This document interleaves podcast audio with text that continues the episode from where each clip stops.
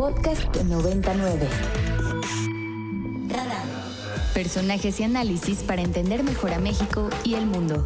Con Mario Campos. Asuntos migratorios. Con Margarita Núñez. Y ya está con nosotros Margarita Núñez, coordinadora del programa de asuntos migratorios para mí. Margarita, ¿qué nos traes esta semana? Muy buenos días. Muy buenos días. Este, pues esta semana vamos queremos hablar de la situación que está sucediendo ahora en la Ciudad de México con las personas migrantes, porque nos parece verdaderamente preocupante, eh, por decirlo menos, pero indignante, que eh, una ciudad como la Ciudad de México, que se dice una ciudad de derechos, que tiene una constitución política que garantiza principios de hospitalidad, de interculturalidad, de inclusión para con las personas migrantes, eh, pues está en la situación en la que estamos. Estamos con eh, miles de personas migrantes con necesidades de protección internacional en situación de calle, estamos con los albergues de la sociedad civil que atienden a personas migrantes totalmente rebasados, hay albergues que están operando hasta en un 800% de su capacidad. Y estamos viendo operativos, que es, lo más grave y lo más preocupante eh, del Instituto Nacional de Migración en coordinación con la Policía de la Ciudad de México para expulsar a las personas de la ciudad, para mandarlas a diferentes estados eh, con promesas de que en otros estados les van a realizar trámites migratorios, de que en otros estados les van a dar albergue, les van a dar atención. Sin embargo, hasta el día de hoy no, no tenemos confirmación de que estas promesas con las que están sacando a la gente de la ciudad sean ciertas y estén, estén siendo cumplidas para las personas.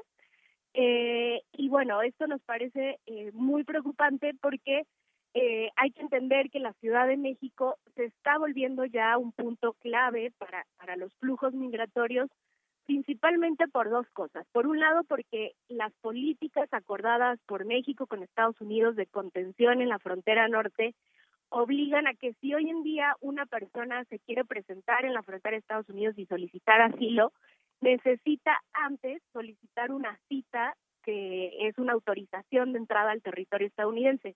Y para hacerlo lo, debe de hacer vía la aplicación CBP One.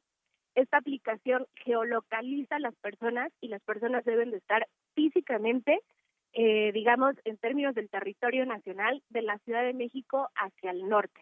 Entonces, obviamente las personas quieren estar acá para poder solicitar eh, su autorización de entrada a Estados Unidos y poder solicitar asilo allá.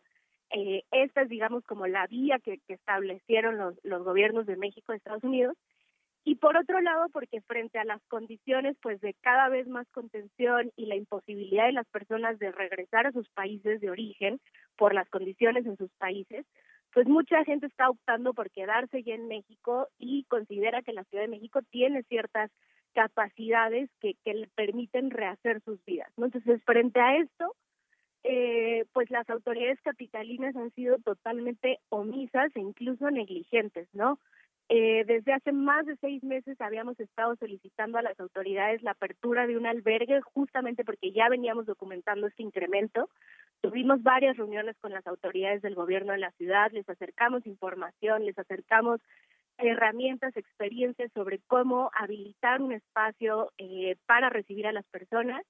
Y no fue sino hasta que ocurrieron los hechos de Juárez a finales de marzo que el gobierno de la ciudad, la jefa de gobierno, anunció eh, bueno, dijo que lamentaba los hechos de Juárez y anunció la apertura de un albergue de Tláhuac. Y luego, eh, el 12 de mayo, después de que en Estados Unidos termina la implementación del título 42 y el gobierno federal anuncia que ya no va a dar documentos para que las personas se muevan por el territorio nacional, que ojo, son documentos para estar en el territorio nacional, que obviamente cuando tú tienes un permiso de estancia en México, pues tienes libertad de circulación por el territorio nacional. Entonces, lo que lo que realmente están negando las autoridades federales son permisos para estar en el país, es decir, están negando regularización migratoria a las personas migrantes. Eh, y frente a esto, pues eh, el gobierno de la ciudad, la, la jefa de gobierno anuncia que va a cerrar el albergue de Tláhuac. Primero dijo que no lo iba a cerrar, que simplemente ya no iba a recibir a más personas pero nosotras lo vimos y lo documentamos desde el sábado 13 de mayo. Expulsaron a la gente de, del albergue, había más de cuatro mil personas igual en condiciones muy deplorables y poco dignas, ¿no? No era un albergue adecuado, no estaba bien habilitado, había un sobrecupo, pero todo esto se le fue avisando a las autoridades y se le fue se le fueron acercando recursos para que las autoridades pudieran gestionarlo mejor. No hicieron caso de esto y aún así, con toda esta gente en, en el albergue, decidieron cerrar el espacio. Y bueno, esta es la situación en la que estamos ahora, ¿no? Pues importante. A ver, Emilia, tú tienes una pregunta. Margarita, sí, yo tengo una pregunta. Ya que están cerrado, ya que están cerrando tantos albergues, ¿el gobierno ha ofrecido algún tipo de ayuda económica, médica, de algún algún tipo de ayuda?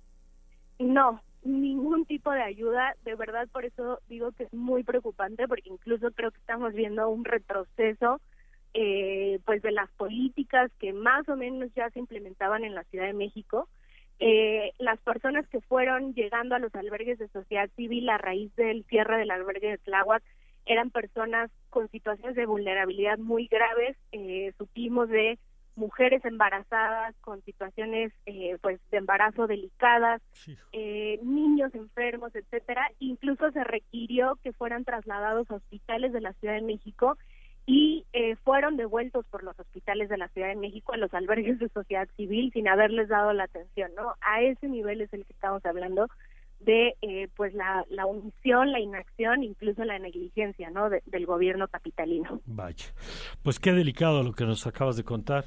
Eh, yo te agradezco, Margarita, como siempre, la información. Gracias a ustedes. Y por último, decirles que justo frente a esto hay varios esfuerzos eh, de acopio, campañas de donativos para los albergues. Eh, por ahí en nuestras redes sociales, Prami, eh, Ibero, en Twitter, en Facebook y en Instagram, pueden encontrar la información de dónde donar y hoy mismo vamos también a lanzar un acopio para la comunidad universitaria. Muy bien, bueno, por favor, en cuanto usted lo, lo compartes con nosotros y aquí le damos la difusión que, que requiere, por supuesto. Claro que sí, Mario, muchas gracias. Gracias a ti, Margarita Núñez, coordinadora del programa de Asuntos Migratorios para mí.